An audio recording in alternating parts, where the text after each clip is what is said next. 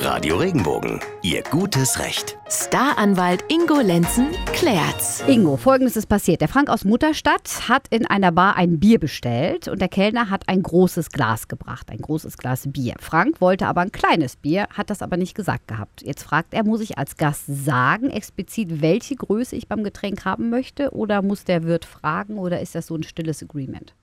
Jetzt stellen wir uns da mal praktisch vor, da kommt der Kellner und schleppt dieses riesengroße Glas Bier an. So, und wenn ich jetzt vor diesem großen Bierglas Angst habe, was sage ich denn dann dem Kellner? Dann sage ich dir immer, ich habe ein kleines bestellt, nimmst du da mit? Und dann zieht der Kellner von dann und bringt mir ein kleines Bier. So, der Kellner wird nicht, wenn ich sage, ich habe das nicht bestellt oder ich will das nicht, ich will ein kleines, äh, der wird er mir nicht das große auf den Tisch stellen. Wenn er es doch tut und ich habe aber nur ein kleines bestellt, dann brauche ich auch nur ein kleines zu bezahlen.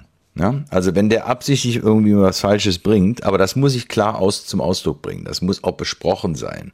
Also ich kann nicht hingehen und stillschweigend dann das große Glas Bier hinnehmen und dann nachher sagen, ich habe auch nur ein kleines bestellt und habe aber das ganze Bier ausgetrunken.